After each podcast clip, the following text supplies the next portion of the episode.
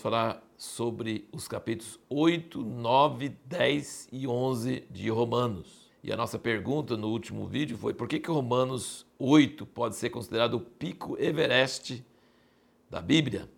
Pico Everest significa que é o pico mais alto da Bíblia. Meu pai vivia falando que se algum dia ele ficasse, foi um náufrago numa ilha e não pudesse ter nada com ele, só pudesse ter um capítulo da Bíblia com ele, que ele escolheria o capítulo 8 de Romanos. Era o capítulo favorito. E eu estudei muitos volumes do Martin Lloyd Jones, que foi um pregador, pastor lá na Westminster Chapel, em Londres. Ele tem 16 volumes sobre o livro de Romanos, 16 volumes dessa grossura, alguns um pouquinho menor, mas 16 volumes.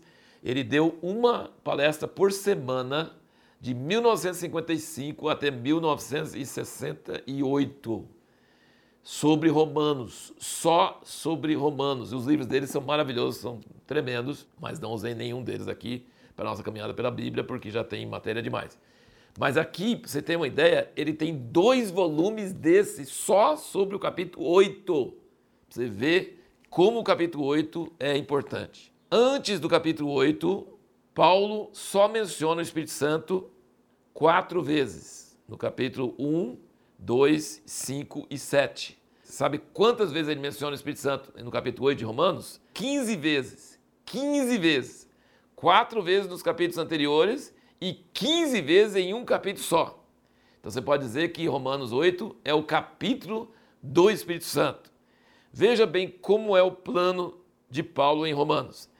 Ele está dizendo o seguinte: até o 8 ele está tratando do problema dos judeus e gentios, que são problemas diferentes, e como a morte e ressurreição de Jesus resolveu o problema dos dois.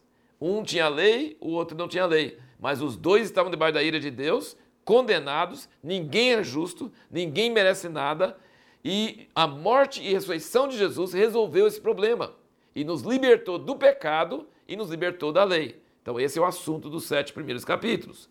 Agora, no capítulo 8, qual é o assunto? Por que, que esse capítulo 8 é, é o pico Everest?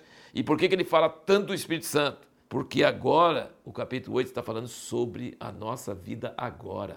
Não só sobre justificar diante de Deus e ter salvação e ter vida eterna, não. Ele está falando sobre vencer o pecado na terra hoje, agora. Ele falou assim: aquilo que a lei não conseguia resolver, e você vê em Romanos 7 o drama da pessoa que o que ele quer não consegue fazer e o que ele não quer ele vive fazendo. E ele grita no desespero: Miserável homem que sou, quem me livrará do corpo dessa morte? Mas aí ele fala: Graças a Deus por Jesus Cristo, nosso Senhor. E aí começa Romanos 8, que a, a lei do Espírito da vida em Cristo Jesus nos livrou da lei do pecado e da morte. Ou seja, é possível vencer o pecado hoje pelo Espírito Santo. Sem o Espírito Santo, sem chance. Só com a doutrina da justificação que você salva quando eu morrer? Não. Nós precisamos do Espírito Santo para resolver o problema do pecado hoje. Aqueles que têm a vida do Espírito Santo operando neles, que são guiados pelo Espírito, que não andam segundo a carne, mas andam no Espírito, obedecendo o Espírito, são livres do pecado e conseguem exceder as ordens da lei. A lei do Espírito da vida é aquilo que vai nos ressuscitar no último dia e é o que nos dá a santidade hoje. E aí a segunda parte de Romanos 8, ele começa a falar sobre a criação aguardando a revelação dos filhos de Deus e sobre o Espírito Santo intercedendo em nós. No fim, ele termina falando sobre nada poder nos separar do amor de Deus. É, é maravilhoso.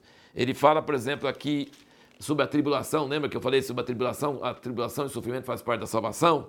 No versículo 18 do 8 ele diz: Pois tenho para mim que as aflições desse tempo presente não se podem comparar com a glória que em nós há de ser revelada. Então, apesar de que o sofrimento é necessário para aperfeiçoar nossa fé, para provar nossa fé, para que haja perseverança e coisas acontecem em nós nessa luta para continuar crendo e não duvidando e não ficando escandalizado, não pode comparar o sofrimento que nós passamos, é micharia em relação àquilo que Deus vai fazer conosco, a glória que vai ser revelada em nós. É, assim, é um negócio assim sabe, não tem, não tem tamanho, nós estamos pagando nada para ganhar tudo. O sofrimento do tempo presente não, não se pode comparar com a glória que vai ser revelada em nós. E no fim do capítulo 8, versículo 38, porque estou certo que tem a morte, nem a vida, nem anjos, nem principados, nem coisas presentes, nem futuras, nem potestades, nem altura, nem profundidade, nem qualquer outra criatura nos poderá separar do amor de Deus que está em Cristo Jesus, nosso Senhor. Quer dizer, pode acontecer o que for conosco, que nada pode nos separar do amor de Deus que está em Cristo Jesus. O amor de Deus é a, é a nossa força, é a nossa vida e nada pode nos destruir.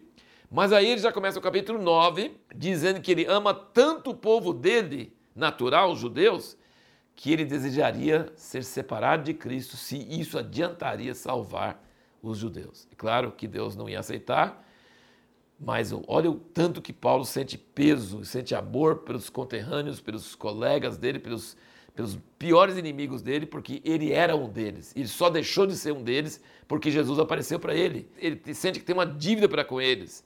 Né? E aí ele mostra que eles estão fechados, eles não conseguem entender o que, que Deus quer para eles. E ele gostaria quase de, de perder a salvação se pudesse salvar eles. E aí nós chegamos, então, nós vemos no capítulo 10 ele falando sobre por que, que eles não conseguem crer, porque eles querem estabelecer a sua própria justiça e não se sujeitam à justiça de Deus. Estão sempre tentando provar que são bons e que merecem e não conseguem. Então, assim, é uma coisa que o gentil nem está conseguindo, nem está tentando e entra de graça. E o judeu que está tentando, tentando, tentando, se acha melhor do que o outro, porque por causa da tentativa, mas não, isso impede ele de entrar. Aí no capítulo 11 nós chegamos a um ponto máximo assim da revelação de Paulo sobre o plano eterno de Deus para com Israel e com os gentios.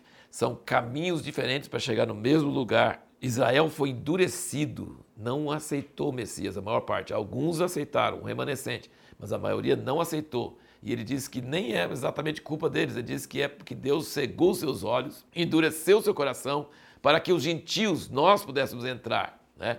E aí, nós entrando, ele diz que aí nós precisamos entender que não podemos ficar orgulhosos, porque nós não entramos por mérito, nós entramos pela graça.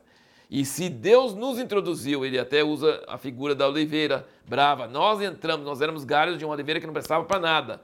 E ele nos enxertou na oliveira que vem de Abraão, que é a raiz de Abraão, ele nos enxertou e cortou, cortou os galhos naturais que era, eram os judeus nós devemos ficar bem humildes sabendo que nós entramos por graça, por misericórdia, e que Deus vai introduzir novamente os judeus, que são os ramos naturais, na sua própria oliveira. É muito mais fácil. Então ele fala sobre a primeira vinda, os judeus rejeitaram a Jesus e os gentios entraram, que somos nós, o tempo da igreja. E isso foi a reconciliação do mundo. E na segunda vinda, Israel vai entrar novamente e isso vai trazer vida entre os mortos, vai trazer a ressurreição dos mortos, a volta de Cristo. Então, a primeira vinda de Cristo, os judeus rejeitaram, os gentios entraram, surgiu a igreja. A segunda vinda de Cristo, os judeus vão entrar novamente, vão ver aquele que eles transpassaram, vai pensar, nossa, é ele mesmo, ele é o Cristo, ele é o Messias, eles vão ser salvos, vão entrar, eles vão ser levados a ciúme por nós, eles vão ver todo o amor de Deus em nós, a santidade de Deus em nós, e vão falar, nós queremos isso também. Aí eles vão entrar e aí isso vai trazer a ressurreição dentre os mortos, a segunda vinda de Cristo e o reino de Deus sobre a terra. E depois de dar essa visão maravilhosa, Romanos 11 é uma apoteose, né, um final desse grande plano de Deus sobre os gentios e sobre os judeus. Ele, e Paulo está levando esses dois fios, desde o capítulo 1 até, aqui, até o capítulo 11. Agora, no capítulo 11, ele termina aqui no versículo 33, dizendo: Ó oh, profundidade das riquezas, tanto da sabedoria como da ciência de Deus Quão insondáveis são os seus juízos e quão inescrutáveis os seus caminhos. Pois quem jamais conheceu a mente do Senhor, ou quem se fez seu conselheiro, ou quem lhe deu primeiro a ele para que lhe seja recompensado? Porque dele, por ele e para ele são todas as coisas. Glória, pois, a ele eternamente. Amém. Agora deixa eu perguntar para você o seguinte: você crê na predestinação ou você crê no livre-arbítrio? Qual que está certo? Isso é uma coisa que não tem resposta. E sabe por que não tem resposta? Porque tem versículos da Bíblia que defendem um e o outro. Não tem resposta. E sabe por que você deve entender que não tem resposta?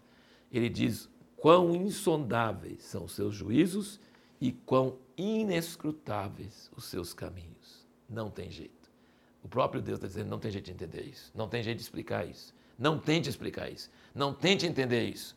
Entenda e humilhe-se diante de Deus na sua limitação mental para saber que existe verdade dos dois lados, é uma tensão dinâmica e é um mistério e nós não podemos nem optar por um lado e nem para o outro totalmente, nós temos que entender até onde Deus revela e, no mais, entender que quão inescrutáveis são os seus caminhos, quão insondáveis. Inescrutável significa que você não consegue entender, e insondável significa que você não consegue entender, você não consegue captar, você não consegue chegar ao fim. Impossível. Então, se alguém se arroga que ele consegue, é enganado, não está certo. E a pergunta para o próximo vídeo é: por que o entendimento da graça não deve nos levar a uma vida de pecado?